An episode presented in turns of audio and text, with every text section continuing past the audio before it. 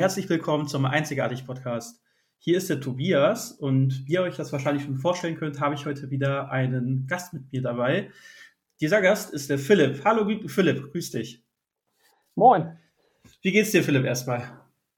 Mir geht's äh, wunderbar und dir? Auch prima, prima. Wir haben uns ja jetzt schon so ein bisschen unterhalten und ein bisschen äh, ja, besprochen, was wir eigentlich machen wollen und sind natürlich ein bisschen ausge, äh, den, den eigentlichen Thema ausgewichen, weil das Gespräch ja so interessant war.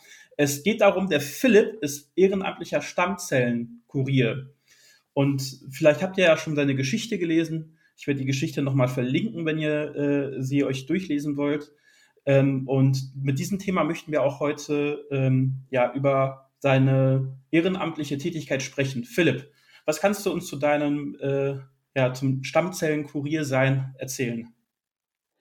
Genau, ich würde einfach mal von, von vorne beginnen. Also ähm, bei mir ist es so, ich habe vor über zehn Jahren, als ich damals noch im Studium war, nach einer Tätigkeit gesucht, die zum einen mir Sinn stiftet, also sinnvoll ist, und zum anderen irgendwie auch cool ist, bei der man ein bisschen was erleben kann. Und ich hatte das große Glück, dass ich äh, ja per absoluten Zufall, wie das bei mir im Leben so oft äh, der Fall ist, darauf gestoßen bin, dass es den sogenannten medizinischen Onboard-Kurier oder auch Stammzellenkurier gibt, der dafür sorgt, dass äh, eine lebensrettende Stammzellenspende sicher ihren Weg vom Spender bis zum Empfänger findet.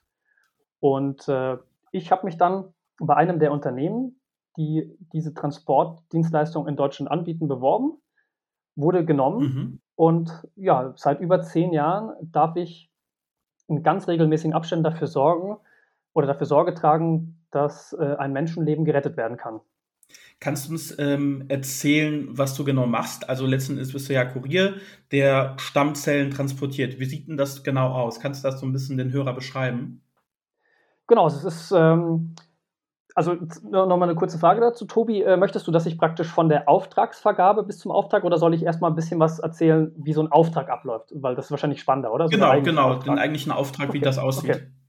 Dann, genau, dann starte ich jetzt damit. Also das ist wie folgt. Ähm, ich mache das immer gerne äh, an einem, anhand von einem, von einem fiktiven Beispiel. Jetzt stellen wir uns mal vor, ich habe die Aufgabe, Stammzellen von Köln nach New York zu bringen. Dann ist es bei mir so, ich äh, wohne in der Nähe von Frankfurt oder in der großen Region von Frankfurt. Mhm. Äh, oder warte mal, ich fange jetzt einfach nochmal an. Genau. Also wir stellen uns jetzt vor, es gibt einen Auftrag, der von Köln nach New York geht. Dann läuft das Ganze so ab.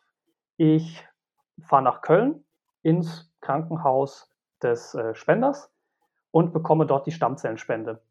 Diese äh, packe ich dann in meine Stammzellenbox. Äh, in dieser Box werden die Stammzellen zu einer Temperatur, zu einer gewissen Temperatur gekühlt.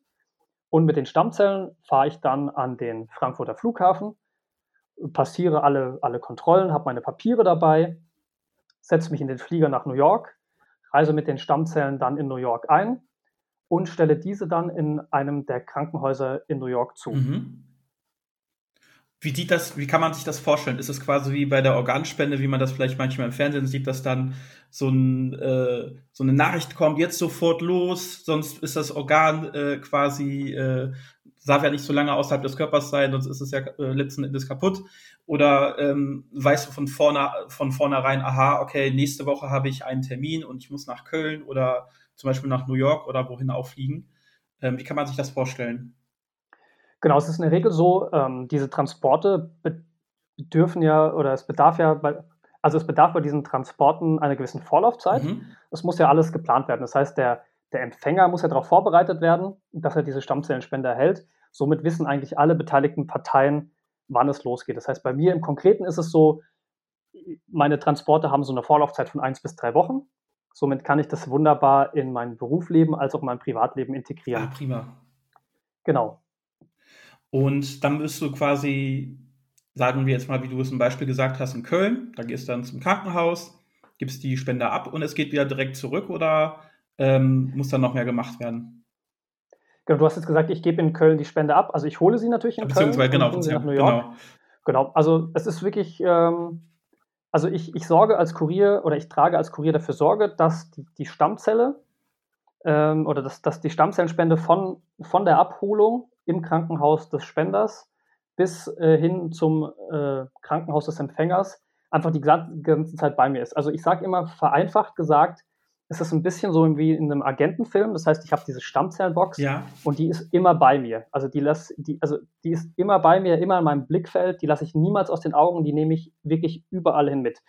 Äh, es ist jetzt nicht so, dass sie mit einer, mit, mit einer Handschelle an meinem Handgelenk äh, befestigt ist, wie man das aus den Agentenfilmen manchmal kennt. Sagen, aber genau. im, übertragen, genau, im übertragenen Sinne ist es so. Also die, wie gesagt, sobald ich die Stammzellen erhalten habe, bis ich sie im Krankenhaus des Empfängers abgegeben habe, ist das, ich, sage es im Übertragenen immer, das ist mein Baby. Das ist, das ist ein Menschenleben, das ist ein fragiles Menschenleben, was ich transportiere.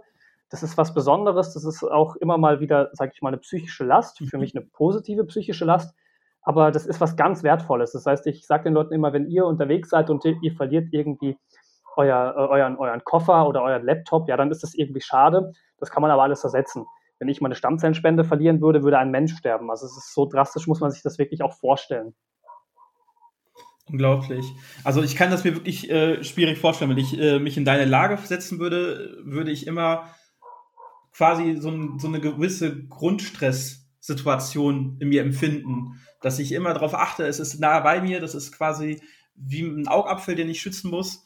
Und ähm, aber wie lange kannst du denn eigentlich letzten Endes so eine Stammzelle mit dir rumtragen?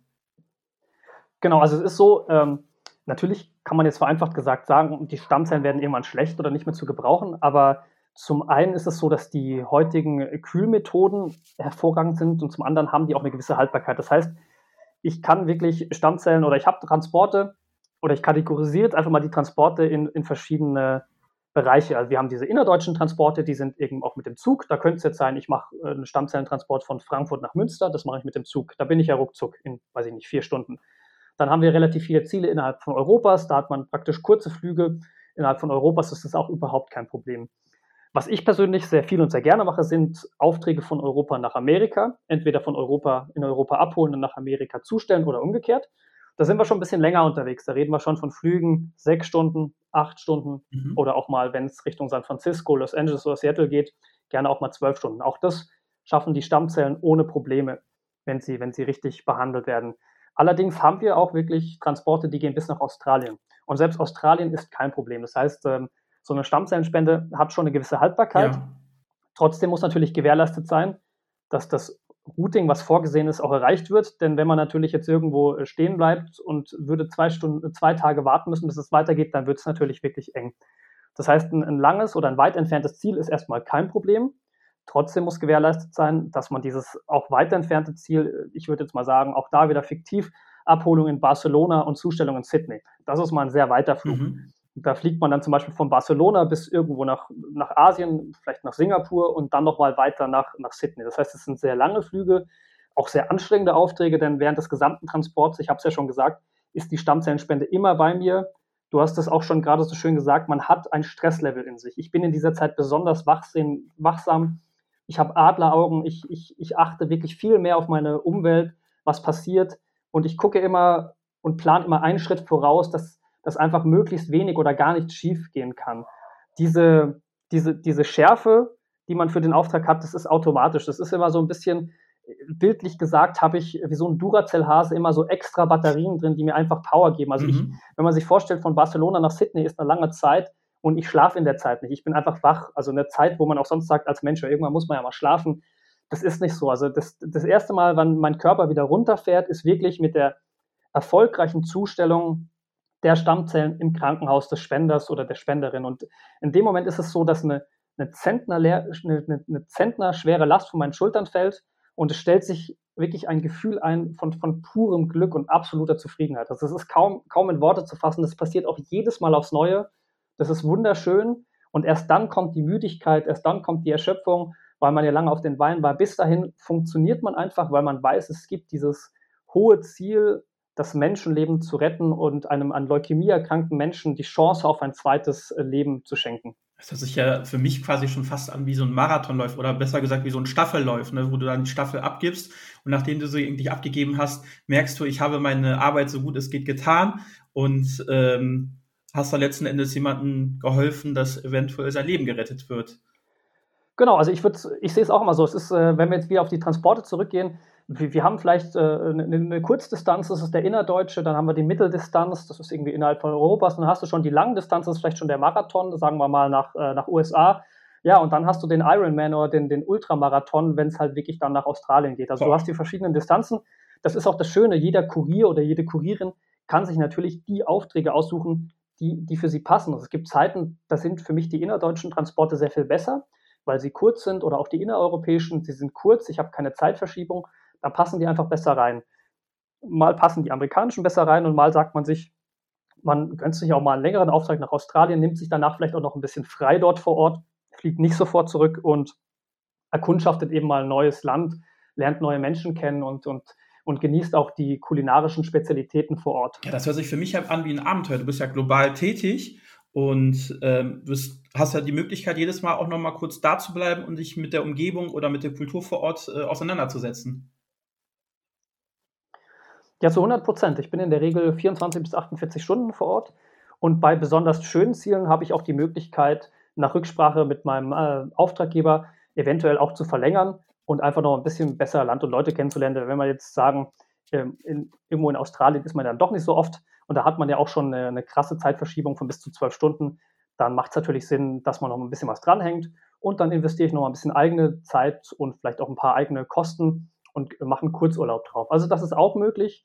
In der Regel geht es so ja, 24 bis 48 Stunden zurück und da ich aber sehr häufig an schönen Zielen dieser Welt bin, ist auch das in Ordnung. Wenn wir jetzt zum Beispiel bei New York bleiben, wenn man häufiger in New York ist, dann kann man auch jedes Mal in den 24 Stunden was Neues machen. Das gilt natürlich auch für jede andere Stadt. Wir haben uns ja jetzt einfach mal ein paar fiktive Städte rausgesucht. Wie gesagt, ich bin relativ viel in den USA aktiv, von Ostküste, Westküste, Landesinnere, alles dabei und äh, die meisten Ziele mache ich eben mehrfach und ich mache dann jedes Mal was Neues. Also ist es jedes Mal, du hast es gerade so schön gesagt, ein, ein, neues Abenteuer, ein neues Kennenlernen von Mensch und Kultur. Und ich lerne da jedes Mal sehr, sehr viel bei und komme von diesen Aufträgen auch immer ganz glücklich und beseelt zurück und bin auch sehr geerdet, weil ich immer wieder festgestellt habe, dass die Gesundheit mit eins unserer wichtigsten Güter ist, die wir haben. Und durch den Transport dieses fragilen Menschenlebens wird mir das immer wieder bewusst. Und ich würde fast behaupten, dass ich nach so einem Stammzellentransport für eine, manchmal zwei Wochen auch ein besserer Mensch bin, einfach weil ich umsichtiger bin, vorsichtiger bin, rücksichtsvoller bin. Und das, das finde ich sehr gut. Das finde ich ist, eine sehr, ist noch das ist ein quasi sehr wie so ein Achtsamkeitstraining für sich selber damit oder ein Erlebnis, wenn man das so, also wenn ich mir das so vorstellen kann letzten Endes. Absolut, ja. Ein sehr spannendes ähm, und genau, es äh, ist für mich auch, auch sehr schön, dass man sagt, man, man merkt, dass der Körper in dieser extremen Situation eben auch mit, mit Adrenalin und mit vielleicht auch einem etwas höheren Stresslevel wunderbar funktioniert. Und ich bin ja im Endeffekt nur ein ganz kleines Rädchen. Also der, der Kurier ist ja praktisch das letzte Rädchen, was dafür sorgt, dass, dass, die, dass, der, dass der an Leukämie erkrankte Patient ein neues Leben starten kann. Und äh, so führe ich mir das auch immer vor Augen. Aber es ist, es ist auch ein sehr schönes Gefühl, dieses kleine Rädchen zu sein. Also für mich ist es immer so, die wahren Engel sind wirklich die lieben Menschen, die ihr die Knochenmark oder periphere Blutstammzellen spenden.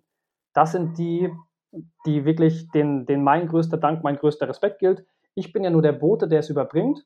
Äh, eine nicht unwichtige Aufgabe, aber genau, ohne Spender, Spenderinnen gäbe es für mich auch gar keine Möglichkeit, diese zu transportieren. Und für viele Leukämie-Patienten gäbe es keine Möglichkeit, äh, die Chance auf ein zweites Leben zu bekommen. Ich muss auch gerade äh, darüber nachdenken. Du hast ja erzählt, du bist ja wirklich überall unterwegs. In deiner Geschichte habe ich auch gelesen, die uns zugeschickt hast, dass du so 10 bis 15 ähm, Aufträge oder Kurierfahrten ja im Jahr hast ungefähr. Wie war das denn eigentlich seit letzten Jahres, wo Corona oder die Pandemie geherrscht hat, wo es ja schwierig war, irgendwo hinzureisen? Hattest du trotzdem die Möglichkeit zu verreisen oder musstest du tatsächlich aussetzen? Genau, also ich mache das ja jetzt, hatte ich ja zu Anfang schon gesagt, seit äh, über zehn Jahren, dass ich ehrenamtlich Stammzellen äh, von A nach B bringe, zehn bis 15 Mal im Jahr. Und ich muss wirklich sagen, das letzte Jahr war Corona-bedingt das, das krasseste Jahr. Also es sind Sachen passiert, die habe ich so noch nie erlebt. Die sind einzigartig. Und ähm, als erstes Mal möchte ich sagen, dass in dieser besonderen Zeit ich wahrscheinlich einer der wenigen Menschen war, die reisen durften. Es gab aber auch für mich äh, die Erfahrung, dass ich selbst kurze Ziele, wenn ich jetzt zum Beispiel Stammzellen von Dresden nach Rom bringen sollte, das ist sonst eine Kleinigkeit. Da gibt es ganz viele Flieger am Tag. In der Corona-Zeit gab es eben ganz wenige. Da hab, bin ich wirklich Routings geflogen. Da habe ich für so einen kurzen Transport von Deutschland nach Italien, weiß ich nicht mal gerne, 14 Stunden gebraucht. Allerdings will ich mich gar nicht beschweren, sondern würde eher das Positive hervorheben wollen. Es ist wirklich, es ist phänomenal, was in dieser Zeit alle Beteiligten, und davon meine ich äh, Organisationen wie die DKMS, da meine ich die Transportdienstleister und das Transportunternehmen, für das ich tätig bin. Da meine ich aber auch sämtliche Behörden, sämtliche Krankenhäuser, die Deutsche Bahn, die Fluggesellschaften, die, die, Sicherheits, ähm, äh, die Sicherheits- und Zollbeamten. Also wirklich alle Menschen haben da Hand in Hand zusammengearbeitet, damit auch in dieser schwierigen Zeit, in der ja sonst niemand äh, auf der Straße war, ähm, damit es gewährleistet konnte, dass selbst in dieser Zeit äh, Stammzellenspenden von A nach B gebracht werden konnten. Wenn du magst, kann ich auch da noch ein bisschen äh, detailhaft reingehen in ein paar, ein paar Besonderheiten oder willst du noch mal was dazu, Frau, fragen? Genau. Ja, das, das wollte ich tatsächlich fragen. Ich wollte, ich wollte dich nach einem Beispiel fragen, weil ähm, klar, es, man hat jetzt gerade gemerkt, wie wichtig einige Berufe einfach sind. Also diese Systemrelevanz will ich jetzt nicht unbedingt in den Mund nehmen, weil irgendwo hat jeder Beruf seine Berechtigung und ist auch extrem wichtig für das System. Aber es gibt gewisse Berufe, wo man einfach, die man vielleicht davor nicht so geschätzt hat, die jetzt gerade geglänzt haben. Und das sind Berufe, die für die Versorgung da sind, für die Mobilität. Ich bin froh, weil ich keinen Führerschein habe, dass ich dann jemanden habe, der mich von Punkt A nach Punkt B fahren kann oder ähm, dass ich irgendwo einkaufen gehen kann oder dass ich weiß, wenn ich krank bin, ist da jemand da, der mir hilft. Und das macht es ja äh, finde ich auch ähm, wirklich erachtenswert, dass wir jetzt das über die Krise kennengelernt haben. Ähm, kannst du uns denn ein Beispiel nochmal nennen, äh, wie du das vielleicht mitbekommen hast oder wie du das erlebt hast? Genau, also zum einen habe ich was erlebt. Ich meine, wir haben uns ja letztes Jahr in der Pandemie befunden und tun das auch immer noch.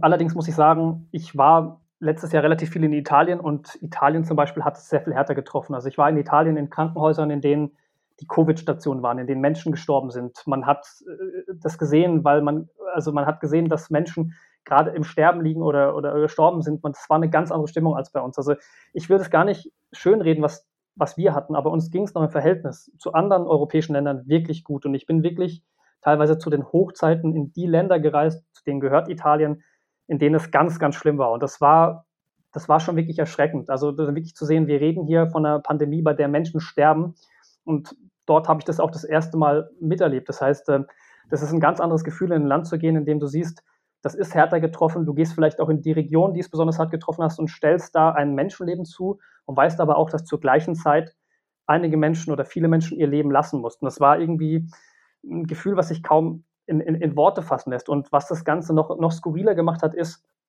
dass ich während den Transporten teilweise der einzige Gast war, der in Abteilen der Deutschen Bahn saß. Ähm, ich saß auch wirklich, man kann sich das kaum vorstellen, ich saß in Flugzeugen, in denen war ich als Passagier und dann gab es die Crew und das war's. Also das, was sich Menschen ja sonst vielleicht wünschen, endlich mal ein leeres Flugzeug, damit sie mehr Platz haben. Also ich hatte das Gegenbeispiel. Es war, es fühlte sich wirklich unwirklich an, dass ein Flugzeug praktisch fliegt, weil ich als Gast drin bin.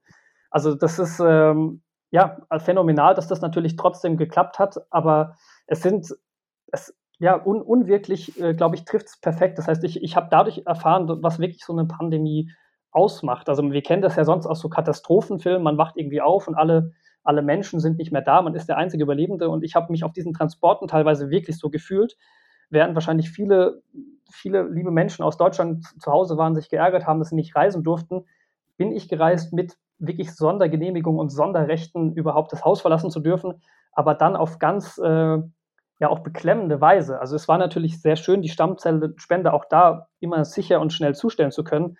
Aber der einzige Mensch in einem äh, Flugzeug zu sein, in, in, einer Bahn zu sein, der einzige Gast in einem Hotel, ein, das einzige Hotel der Stadt zu finden, was überhaupt Gäste mit Sondergenehmigung beherbergen darf, das sind schon ganz außergewöhnliche Sachen. Und auch dann zu wissen, dass jetzt auch in Italien, dass es Ausgangssperren gab. Das heißt, man durfte nur raus, um sich was zu essen zu holen oder musste sich das Essen liefern lassen. Also das waren wirklich Erfahrungen.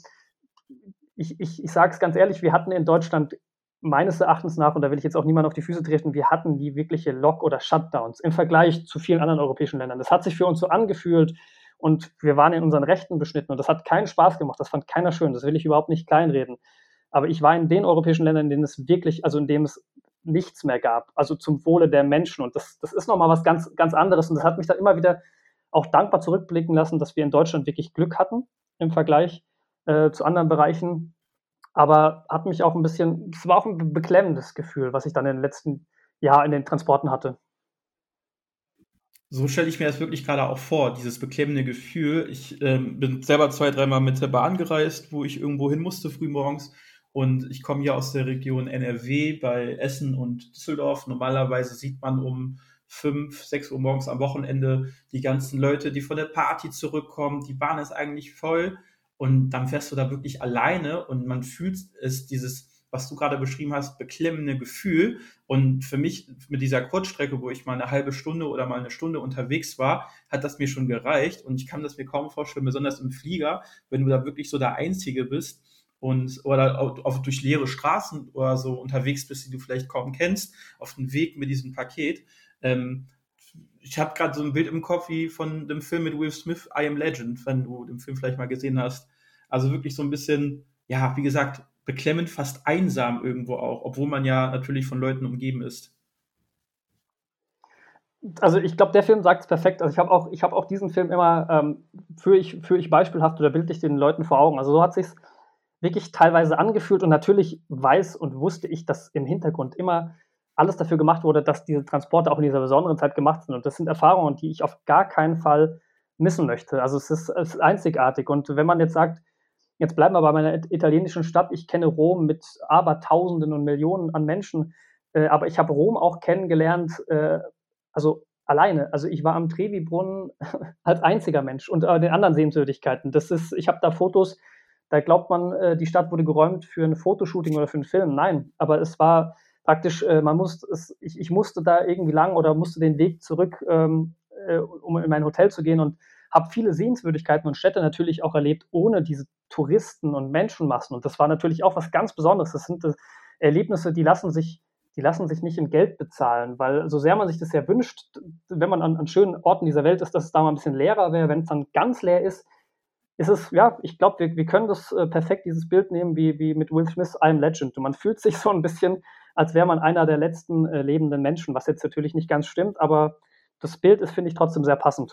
Ähm, du hast ja auch die ganze Zeit erzählt, du rettest ja damit letzten Endes Leben. Es geht ja um die Krankheit Leukämie vor allem, ähm, die ja mit den Stammzellen behandelt wird. Erfährst du denn im Nachhinein, ob es die Person geschafft hat oder erfährst du überhaupt etwas über die Person? Glücklicherweise muss ich sagen, erfahren wir Kuriere nichts darüber. Es würde mich auch glaube ich, gar nicht glücklich machen, wenn ich jetzt wüsste, wie, wie ist die Überlebensquote der Menschen, denen ich die Stammzellenspende gebracht habe. Denn das würde mich ja vielleicht ins Grübeln bringen, ob ich hätte was noch besser machen können, was natürlich nicht machbar ist, denn ich sorge dafür, dass den Stammzellen, dass es denen während des Transportes gut geht. Aber ähm, ich erfahre nicht, welcher der Patienten, denen ich Stammzellen gebracht habe, es geschafft hat oder nicht. Ich glaube, also ich, darüber bin ich auch sehr froh. Mich würde das sonst vielleicht auch, auch belasten. Ich erfahre auch nichts über Spender oder Empfänger, denn man muss so sehen, diese Anonymität der, der, der Spende ist wichtig. Das ist auch der Grund, warum, wenn ich über Aufträge berichte, mache ich das zeitverzögert, komplett anonymisiert. Ich werde auch immer mal wieder gefragt, Philipp, hast du denn eigentlich äh, im September 2017 Stammzellen nach Boston geflogen? Selbst wenn ich das getan hätte, würde ich das nicht offen kundtun, denn das ist, der, der Datenschutz ja. ist da ganz wichtig. Es gibt nicht umsonst Sperrfristen wann sich Spender und Empfänger kennenlernen dürfen, wenn sie das denn wollen. Manchmal ist es für immer gesperrt. Das heißt, für mich als Kurier ist, ist diese Anonymität der Spende genauso wichtig. Und so gern Menschen mich immer ausfragen, ähm, deswegen weiche ich auf diesen fiktiven Beispiel auf. Also ich, ich kann sagen, dass ich wahrscheinlich sämtliche der Beispiele schon mal irgendwie gemacht habe. Also ich denke mir ja jetzt keine Städte aus, die ich nicht kenne. Aber der, der Datenschutz und von Spender und Empfänger ist enorm wichtig. Man muss ja so sehen, dass man einem Menschen die Chance auf ein zweites Leben gibt. Und das ist ein Geschenk, eine Spende. Und da gibt es nicht umsonst Richtlinien, wann sich die Leute kennenlernen dürfen, wenn das denn auch der Spender will. Und manchmal ist es gar nicht gewünscht. Und deswegen ist, äh, ist das ganz wichtig und auch der Grund, warum ich manchmal ein bisschen ausweiche oder auch ähm, ja, so, so schwammig darüber berichte. Das ist wirklich immer zu, zum Wohle aller Beteiligten. Und das ist mir auch sehr, sehr wichtig, dass ich das äh, berücksichtige. Ja, auch generell das Projekt letzten Endes, was ihr da durchführt. Ne? Wenn die Leute erfahren würden, dass da rum erzählt wird, dass, keine Ahnung, der Herr Müller von dem Frank irgendwie eine Spende erhalten hat, dann würde da ja auch irgendwo ähm, ja das Bild und ähm, letzten Endes auch vielleicht die Bereitschaft für Spenden schwinden. Genau, also es ist äh, ziemlich genau, wie du sagst. Von daher ist das mit eins der wichtigsten Punkte. Ich verstehe auch die, die, die Neugierde von Menschen, die mich immer wieder fragen, Philipp, wo warst du denn? Äh, was hast du da erlebt? Und das kann ich ja alles machen mit einem gewissen Abstand. Und wie gesagt, diese, das, äh, wir sind ja heute alle im Social Media tätig alles, was ich berichte, ist komplett äh, pseudonymisiert, komplett anonymisiert zum, zum Schutze aller Beteiligten. Denn es ist so, wie du sagst, äh, eins darf nie passieren, dass der Mensch irgendwann denkt, seine Daten werden preisgegeben, er als Spender oder Empfänger, denn dann würde ja auch eine Spendebereitschaft sinken. Und bei mir ist es ja so, es ist ja genau andersrum. Also für mich ist das, ist dieses Ehrenamt eigentlich meine Berufung. Das ist so sinnstiftend, so, so, das macht mich so glücklich, so zufrieden und ich selbst habe, als ich mal ein bisschen reflektiert habe, festgestellt, dass ich schon in ganz jungen Jahren äh, mit, mit, dem Thema Blutkrebs äh, eigentlich in Berührung gekommen bin, als damals mhm. der Nachbarsjunge daran erkrankt ist. Da war ich vielleicht fünf, sechs Jahre alt und auf einmal konnte der nicht mehr mit mir spielen. Und dann hieß es, dem geht's nicht so gut. Und dann wurde auch ein, damals ein Großaufruf gemacht. Es wurden alle typisiert, die, ähm, die gefunden werden konnten. Damals musst du dir vorstellen, gab es ja das, war das ja noch alles nicht so vernetzt und digital wie heute. Das heißt, äh, lange Rede, kurzer Sinn, es wurde leider kein passender Spender für diesen lieben jungen Menschen gefunden und der ist äh, ja im ganz jungen Kindesalter verstorben. Für, für mich, als, für mich als, als jungen Menschen damals war das gar nicht so begreiflich, denn auf einmal war er weg. Aber ich merke jetzt Jahrzehnte später, dass sich vielleicht da irgendwie so der, der Kreis schließt. Das heißt, äh, vielleicht versuche ich jetzt oder möchte etwas, ich kann, es, ich kann es ja nicht wieder gut machen, dass, dass, der, dass der Junge verstorben ist, aber ich kann dafür sorgen, dass in Zukunft vielleicht weniger Menschen an dieser Krankheit versterben, indem ich, ich sehe das immer so, ich leiste ja Aufklärungsarbeit. Ich, ich, ich, ich äh, zeige ein bisschen, was ist die Tätigkeit eines Kuriers, was bewirkt es und ich möchte eigentlich alle Menschen dazu bringen, sich mit dem Thema Blutkrebs zu beschäftigen, möchte ein paar Vorurteile nehmen. Das macht die DKMS übrigens mittlerweile mit ihrer Kommunikation, ihrer Social Media Kommunikation hervorragend. Lass uns da auch gleich nochmal ja, ein bisschen sprechen. Was sind die großen Vorurteile oder, oder, oder die großen Hürden, warum Menschen immer noch sagen, ich möchte das nicht tun, da können wir gleich gerne nochmal drauf eingehen. Aber für mich ist das wirklich, ich, ich sehe ich seh mich als Sprachrohr und als Motivator, den Leuten zu sagen, beschäftigt euch damit, trefft eine Entscheidung, möchte ich Stammzellenspender werden oder nicht. Wenn ihr das möchtet, ist es wirklich mittlerweile kinderleicht. Das ist ein Anruf bei der DKMS oder eine E-Mail an die DKMS. Dann gibt es dieses äh, Spendeset nach Hause geschickt. Dann ist es äh, ein Wattestäbchen an der linken Wange reiben, in eins an der rechten Wange zurückschicken und schon ist man wirklich typisiert. Das geht heute ruckzuck. Als ich mich vor, weiß ich nicht, acht Jahren habe typisieren lassen, bin ich noch damals zum Deutschen Roten Kreuz, habe Blut abgenommen bekommen. Das war noch ein ganz anderes Prozedere. Wir reden heute von einer ganz geringen Schwelle, das machen zu können. Ich weiß auch, dass viele Menschen davon gehört haben. Man kennt ja diese Aktion äh, Mund auf, Stäbchen rein, Spender sein von der DKMS. Das wurde genau, wie so ein Werbejingle. Das ist ja richtig eindeutig. Das, das äh, habe ich auch äh, direkt äh, wieder gehört. Das ähm, ist die, die Kampagne, die, glaube ich, mit den meisten Leuten mit den Wattestäbchen im Kopf geblieben ist. Da waren ja, ja auch viele bekannte Fußballer oder Sportler per se. Promis ähm, generell auch, genau. Genau, Promis generell. Das ist auch eine großartige Kampagne, weil die in drei einfachen Sätzen oder Slogans zeigt, wie, wie leicht man, und man muss sich vor Augen führen, durch diese Bestellung des Sets nach Hause und die Registrierung bzw. Typisierung, wir nennen es jetzt, ist, das kann man jetzt beides nennen, es ist, ich würde jetzt auch die Definition da gar nicht so trennscharf nennen wollen, man wird in die Datenbank aufgenommen und da wir ja heute in einer digitalisierten Welt leben, äh, kann man dann auch der Lebensretter oder der Engel für einen Menschen sein, der ganz woanders auf dieser Welt sitzt. Und das finde ich ist eine ganz großartige Sache. Mir war das ja sogar gar nicht bewusst, dass du so global arbeitest. Ich habe mich ja im Vorfeld natürlich so versucht, ein bisschen zu informieren, zum Beispiel, wo die äh, DKMS äh, überall tätig ist oder wo ihre, ähm, wo sie angefangen hat, weil sie ist ja eigentlich relativ noch jung. Eigentlich 1991, 1990 hat sie irgendwie angefangen ähm, dass, äh, dass sie angefangen haben, sich zu vernetzen. Inzwischen sind es mehr als 1000 Mitarbeiter, die ja da arbeiten. Ähm, allein, wie du gesagt hast, der Social-Media-Bereich ist ja natürlich wesentlich besser geworden. Ähm, aber dass, dass das eigentlich noch so recht frisch ist und ähm, dass das wirklich global umfassend ist. Ich, ich habe mich zum Beispiel vor, ich glaube, wie lange ist das jetzt her? Bestimmt zehn oder vielleicht weniger als zehn Jahren typisieren lassen, weil bei uns in der Nähe vor Ort äh, selber ein Kind erkrankt ist und ähm, quasi dafür ähm, ja ähm, im Social Media Bereich und generell über Facebook, damals war es ja vor allem Facebook, oder falls du noch SchülerVZ kennst, äh, wurde mhm. dafür dann halt äh, viel, äh, viel Werbung quasi gemacht oder es hat sich viel rumgesprochen. Da habe ich mir so ein Set gemacht. Seitdem habe ich leider noch nichts gehört. Ähm, ich würde mich freuen, wenn ich jemals, jemals oder irgendwann mal jemandem da helfen könnte. Ähm, aber dass, äh, dass das jetzt inzwischen so global ist, das war mir nicht mal bewusst, dass du quasi ja wirklich nach Australien, Brasilien, USA, Asien oder wo weiß ich noch überall ähm, hinfliegst. Ähm, sind die quasi dann alle miteinander vernetzt? Also die ganzen Spenderdatenbanken oder wie kann man sich das vorstellen? Genau, also ich, äh, also ich begebe mich jetzt mal auf dünneres Eis, aber ich glaube, dass ich trotzdem relativ viel, viel richtig sage. Ich meine, wenn es jetzt äh, jemand gibt aus dem äh, medizinischen Bereich, der würde jetzt vielleicht an der einen oder anderen Stelle minimals widersprechen, wobei ähm, uns geht es ja um, um, um das große Ganze und um die grobe Aufklärung. Also es ist so, dass man sagen kann, ich, ich meine mich zu erinnern, dass es, ähm, weil, dass, dass es zehn Kriterien gibt, die, über, die im Optimalfall übereinstimmen sollten, dass, dass die Spende perfekt passt. Und ich glaube, wenn sechs der zehn übereinstimmen, dann ist das ein gutes Zeichen. Dann fängt man an, oder dann würde die DKMS oder egal welche Organisation anfangen und praktisch potenzielle Spender anschreiben, ob sie denn noch bereit wären zu spenden. Denn jetzt nehmen wir mal dich als Beispiel. Also sprich, sprich, wenn, wenn, äh, wenn jetzt ich bei der DKMS mich registrieren lasse, dann kann es sein, dass jemand aus der USA mit mir, mit meiner, mit meiner Spende vereinbar wäre und äh, dass ich dann die Benachrichtigung bekomme. Genau, aber dann würde man dich fragen, äh, lieber Tobias, ähm, du hast dich vor über zehn Jahren registriert.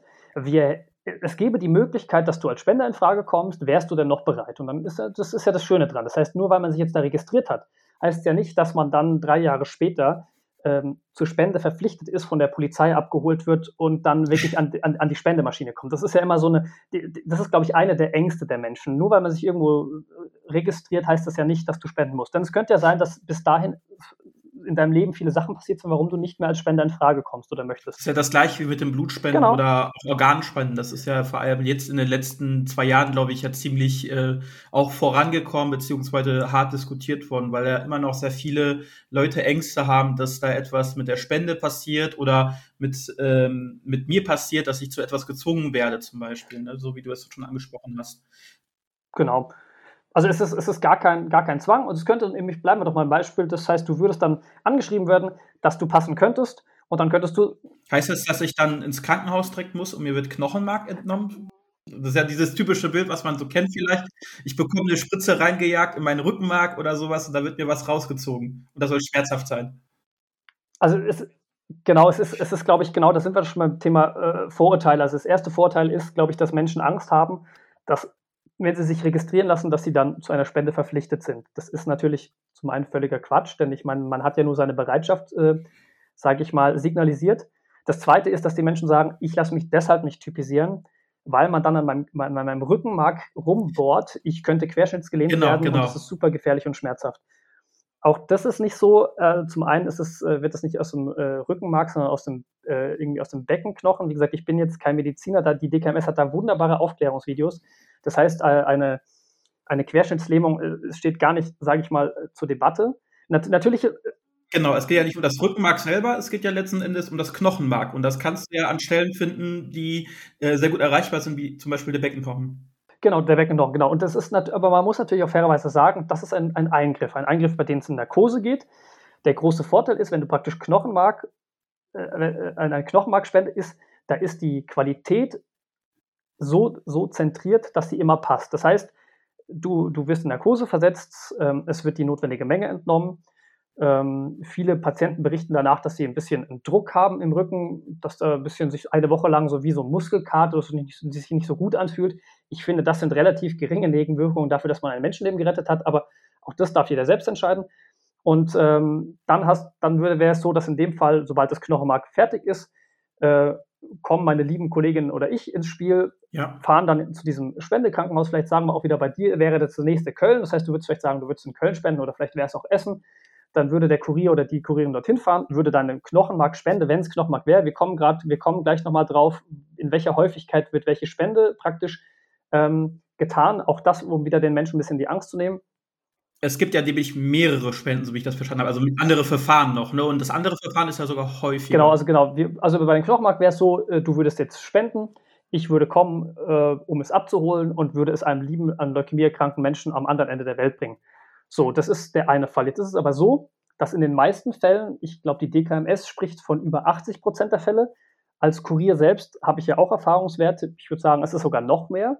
Ähm, ist es folgendermaßen. Das heißt, man nimmt als, also es werden periphere Blutstammzellen entnommen. Das heißt, der Patient oder du als Patient, wir gehen jetzt wieder von dir aus, ähm, nimmt zwei, drei Wochen vorher Medikamente ein, die dein Blut mit Stammzellen anreichern, auch vielleicht ein bisschen dafür sorgen, dass die aus, aus deinem Knochenmark praktisch in die Blutbahn gelangen. Und dann ist es so, dann gehst du wieder in, dein, in das Krankenhaus deines Vertrauens in Essen und dann läuft das Ganze, ich sage jetzt mal vereinfacht ab, wie eine verlängerte Blutspende. Das heißt, du liegst auf so einer Bank, bekommst an der einen Seite das Blut abgenommen, dann wird, wird das gefiltert, dass, dass praktisch die peripheren Blutstammzellen herausgehen und an der anderen Seite bekommst du es wieder rein. Das ist ein Prozedere, das kann zwischen zwei und sechs Stunden dauern. Das klingt jetzt irgendwie erstmal. Das ist ja wie eine Dialyse, glaube ich, oder?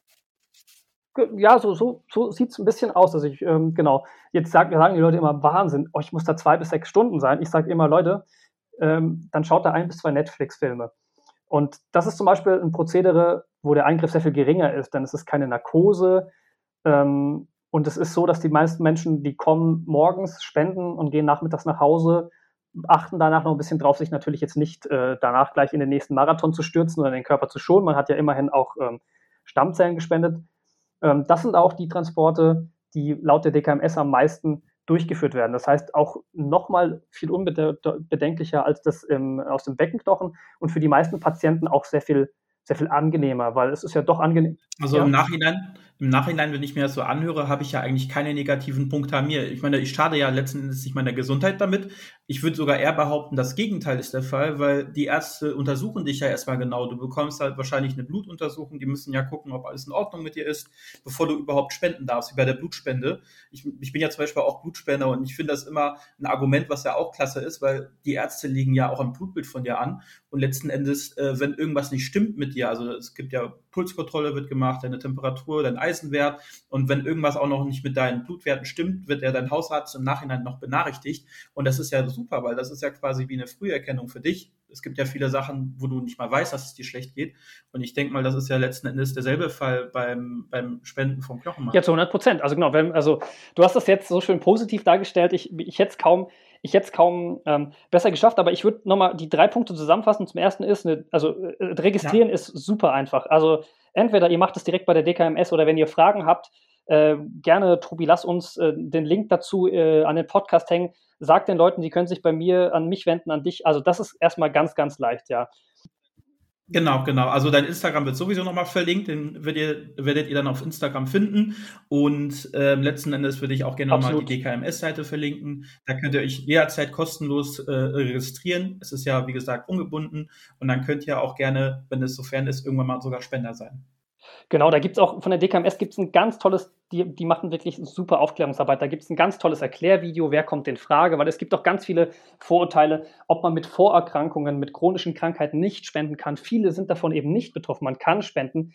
Deswegen macht es Sinn, sich da auf der DKMS-Seite nochmal ähm, auch umzuschauen. Oder die DKMS ist auch wirklich super responsive. Das heißt, wenn man die anschreibt, anruft und sagt, hör mal zu, ich habe diese oder jene Vorerkrankung, komme ich in Frage, geben die sofort Antwort also das ist wirklich hervorragend, was diese Organisation und aber auch natürlich alle anderen Organisationen, ich nenne es die KMS immer stellvertretend, da wirklich schaffen. Und ich glaube, das ist auch wichtig, denn ähm, wir haben es ja jetzt gehabt, es gibt diese Vorurteile, also zum einen, wie gesagt, die, die Typisierung ist ganz einfach zu machen, auch zu Hause. Jeder, der dann irgendwie sagt, der hat Spaß dran, das zum Beispiel in seiner Firma mit seinen Kollegen zu machen, auch das ist super easy. Ähm, da kann ich bei helfen. Ich habe so Typisierungsaktionen schon durchgeführt, sowohl in physisch vor Corona als auch virtuell ist eine ganz klasse Sache, äh, macht den Leuten Spaß, macht den Unternehmen Spaß. Ähm, also ist eigentlich für alle Seiten ähm, äh, ein, ein, ein Gewinn. Und dann ist es wirklich so, die meisten oder wirklich sehr viele Blut, also Stammzellen werden eben, sind periphere Blutstammzellen. Das heißt, man sitzt wirklich eine Zeit oder man liegt eine Zeit und bekommt Blut abgenommen. Also ein, ein, ein, ein ganz ungefährliches Verfahren. Es ist kein großer medizinischer Eingriff, aber selbst wenn es der Eingriff werden sollte, ist es aus dem Beckenknochen. Das heißt, wir haben keinerlei äh, Gefahr äh, einer, einer, Querschnittslähmung.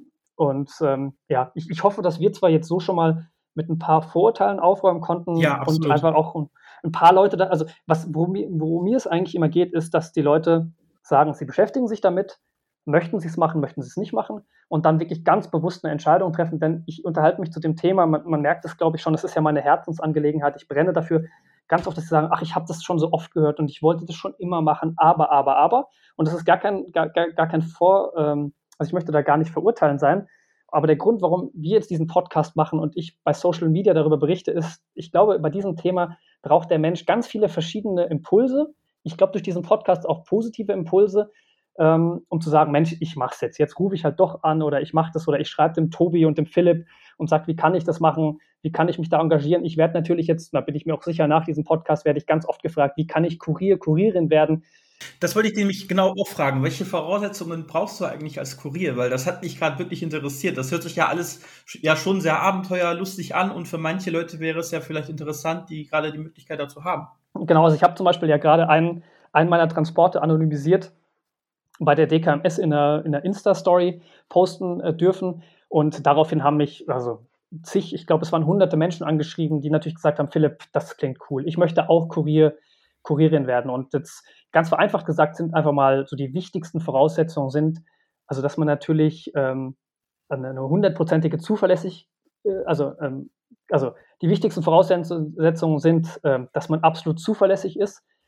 Man soll und muss sich in englischer Sprache verständigen können, auch in Extremsituationen. Man muss jetzt kein Native Speaker sein, aber man muss einfach gewährleisten können, dass man vor allem, also die Kommunikation ist vor allem im Englisch, weil ich natürlich viel in, in Europa oder Amerika bringe. Ich muss mich dort verständlich machen, dass dieser Transport wichtig ist und dass ich dort auch bevorzugt behandelt werde.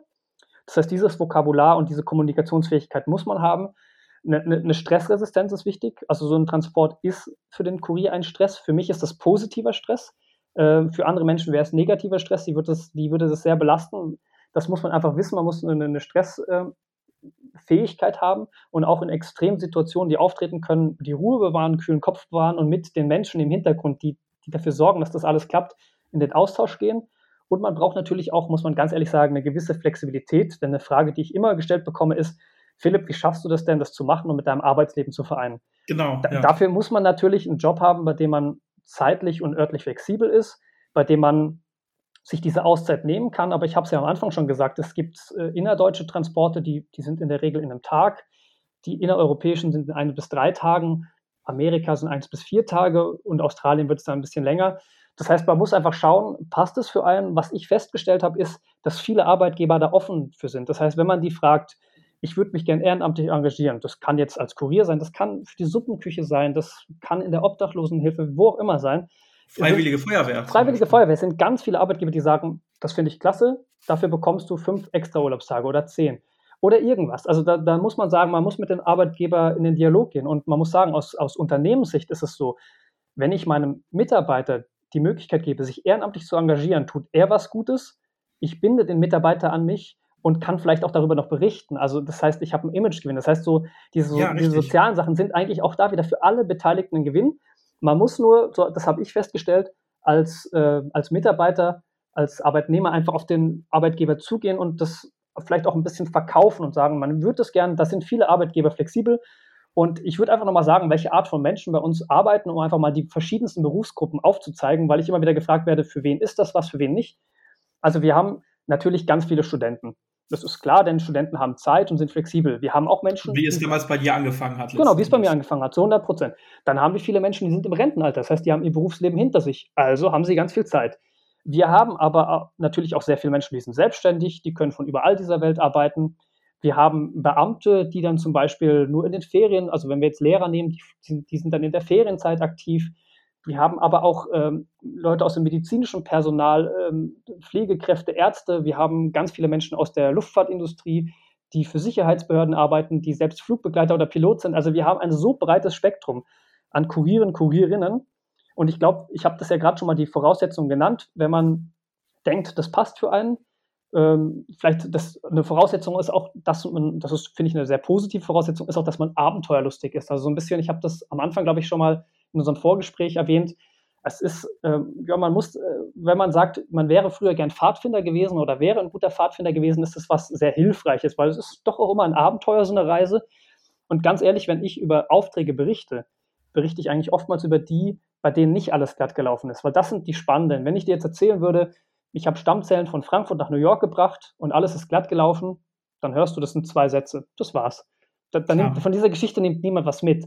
Aber es, es, läuft nicht immer was glatt. Es gibt natürlich Aufträge, wo höhere Gewalt wie eine Flughafenschließung äh, auf, aufgrund von Wetter oder Unwetter ist, äh, weil ein Vulkan ausgebrochen ist, weil Streiks sind. All das sind die Sachen, wo es dann darum, wo dann das ganze Team zusammenarbeitet, dass man trotzdem rechtzeitig ankommt. Und das sind natürlich auch die Aufträge, über die ich dann anonymisiert berichte und die die Leute mitnehmen. Und ich kann oder möchte eigentlich auch, es gibt auch wirklich sehr emotionale Aufträge oder Momente, ähm, die, ich, die ich hatte. Also ich, ich kann da gerne nochmal, wenn du magst, ein Beispiel nennen. Für mich. Der, du hattest ja nämlich diese eine Geschichte erwähnt, die du auch in, äh, in unsere Story reingepackt hast damals. Und da muss ich auch wirklich sagen, da habe ich jedes Mal, wenn ich die lese, ich habe die mir heute Morgen auch nochmal durchgelesen, Gänsehaut bekommen. Also es ist auch wirklich so, wenn ich, ähm, der Mensch fragt ja immer, oder ich werde immer wieder gefragt, was waren die schönsten oder die bewegendsten oder die emotionalsten Ereignisse. Und ich glaube, das Schönste, bewegendste und emotionalste ist tatsächlich mein Transport, den ich vor einigen Jahren gemacht habe. Also ich möchte dazu sagen, dass ich immer einen, in, kurz vor der Weihnachtszeit, das heißt entweder in der Woche vor Weihnachten oder direkt an Weihnachten, mache ich einen oder meinen sogenannten Weihnachtstransport. Das heißt, ich überbringe einem äh, lieben an Leukämie erkrankten Menschen sein wahrscheinlich schönstes Geschenk, nämlich die Chance auf ein zweites Leben oder sein, sein Leben. Das zeigt mir auch immer nochmal, wie, wie wichtig eben unsere Gesundheit ist. Und ich habe eben vor einigen Abenden, und das ist für mich auch, wie gesagt, auch jetzt wieder, wenn ich es erzähle, merke ich schon, wie sich mir die, die Haare am Arm aufstellen. Das ist, äh, ich durfte wirklich in der Nacht des Heiligen Abends ähm, in ein Kinderkrankenhaus in Rom Stammzellen zustellen. Das, ich habe im Hintergrund habe ich die Glocken des Vatikans gehört, der Heiligen Messe der Nacht. Das ist, ähm, ich habe die Freude in den Gesichtern der Ärzte, des Personals gesehen, dass die Stammzellen rechtzeitig ankamen. Und es, ach, es war einfach, es war pure Emotion. Also wirklich mir, mir sind die Tränen gekommen und auch heute noch ist das für mich ganz berührend und bewegend. Denn wenn ich Stammzellen für ein Kind transportiere, dann ist das für mich noch emotionaler als für einen erwachsenen Menschen. Aber das war definitiv mein emotionalster Auftrag und den werde ich wahrscheinlich auch mein Leben lang nicht vergessen. Boah, krass. Also allein vom Erzählen habe ich auch wieder Gänsehaut bekommen. Und äh, wenn man sich das so überlegt, das ist ja schon fast wie so eine Parabel damals, wo du leider deinen äh, Nachbarskameraden verloren hast und jetzt Jahre später bist du ja daran und rettest quasi Leben damit auch. Und äh, das ist ja, so, wenn man das jetzt im Vergleich setzt, eigentlich schon irgendwo krass. Anders kann ich mir das nicht äh, vorstellen oder ausdrücken. Ja, es ist, ich, wie, wie heißt es so schön in einem Film, den ich früher mal gesehen habe, und, und so schließt sich der Kreis. Ne? Es ist, äh, scheint wirklich so, dadurch, dass ich heute Menschenleben rette, auch das von, von jungen Menschen, ähm, ja, es, äh, sage ich genau wie die DKMS, genau wie alle Beteiligten, wirklich dem, dem Blutkrebs den, den Kampf an. Das ist hervorragend, was da alle leisten. Und ich kann und möchte euch wirklich nochmal aufrufen, beschäftigt euch mit dem Thema, überlegt euch, ob ihr Spender werden wollt. Ich stehe für alle Fragen zur Verfügung, sowohl wie das funktioniert, wie man Kurier wird, äh, aber auch wenn ihr sagt, ihr möchtet eine Typisierungsaktion in eurer Firma machen, sprecht mich an. Also alle, die mich kennen auf, auf Instagram, wissen, ich antworte ganz schnell. Das ist, äh, und ich, ich helfe da gerne. Es ist ein wichtiges Thema und äh, ja, ich, ich finde es schade, dass sich der eine oder andere erst dann beschäftigt. Du hast es vorhin schon angesprochen, wenn dann praktisch im engsten Familienfall oder im, im Dorf irgendjemand erkrankt. Ich finde, Nächstenliebe sollte weitergehen. Von daher wirklich überlegt es euch nochmal, es ist super leicht, es ist ein richtig gutes Gefühl. Ich tausche mich regelmäßig mit Menschen aus, die gespendet haben. Ich kriege ganz viel Feedback anonymisiert von Spendern, die sich bei mir melden. Also das ist eine, eine hochemotionale Kiste und es ist so bereichernd, so erfüllend. Also werdet, werdet Teil, werdet, werdet zum Engel, damit auch ich weiterhin äh, der Bote sein kann, ja. Und ihr rettet damit auch wirklich Leben. Ich habe selber auf einer Knochenmarkstransplantationsstation gearbeitet, wo die Patienten in kompletter Isolation sind. Die sind wirklich darauf angewiesen. Das ist das quasi Elixier, was sie rettet und vor dem Tod bewahrt, wenn, wenn es klappt natürlich. Und die Leute sind unglaublich dankbar, auch wenn sie vielleicht den Spender nicht kennen. Manche wollen es auch nicht, weil es dann doch irgendwo vielleicht eine persönliche Situation ist, aber auf jeden Fall rettet damit man, also rettet man wirklich damit Leben. Definitiv. Also ich glaube, wir haben heute das, das Nötige getan, um vielleicht nochmal einen Impuls zu setzen. Und äh, ich, ich bin für alle äh, im positiven Sinne Schandtatenbereich. Ich unterstütze euch gerne auf sämtlichen Kanälen. Lieber Tobi, ich glaube, auch wir werden in Zukunft vielleicht nochmal das eine oder andere Podcast-Thema ansprechen oder eine Aktion fahren. Ich glaube, das haben wir im ja, Vorfeld ja, schon gerne. gemerkt. Also äh, ich kann sagen, mir hat es riesigen Spaß gemacht. Ich hoffe, auch ihr, liebe Zuhörer und Zuhörerinnen, hattet, hattet oder habt Spaß. Also ähm, es ist, man merkt es, glaube ich, unschwer. Für mich ist das Thema Leukämie meine, meine Herzensangelegenheit. Dafür brenne ich.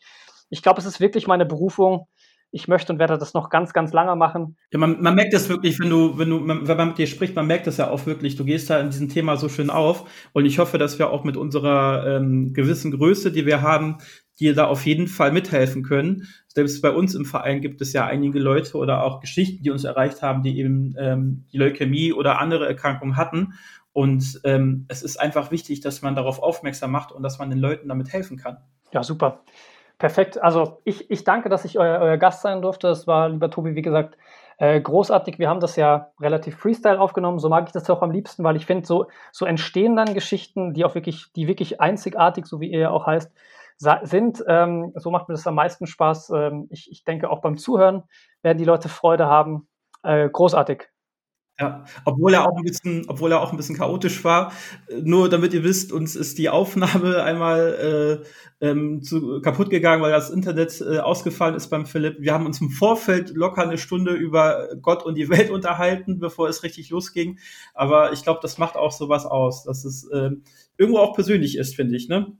Ja, auf jeden Fall. Und ganz ehrlich, ich äh, ich, das ist jetzt so eine Kleinigkeit, das war jetzt ein bisschen höhere Gewalt. Ich, ich glaube, wenn man in, einem, äh, in diesem Feld tätig ist, in dem ich da bin, da passieren sehr viel gravierendere Sachen. Deswegen kann ich über, ähm, wenn man sonst Internet ausfällt, äh, ich habe es ja im Vorfeld schon gesagt, im schlimmsten Fall hätten wir es nochmal aufgenommen. Das sind alles Luxusprobleme, ja? das sind Kleinigkeiten. Natürlich äh, hat man nicht Lust, Sachen zweimal zu machen.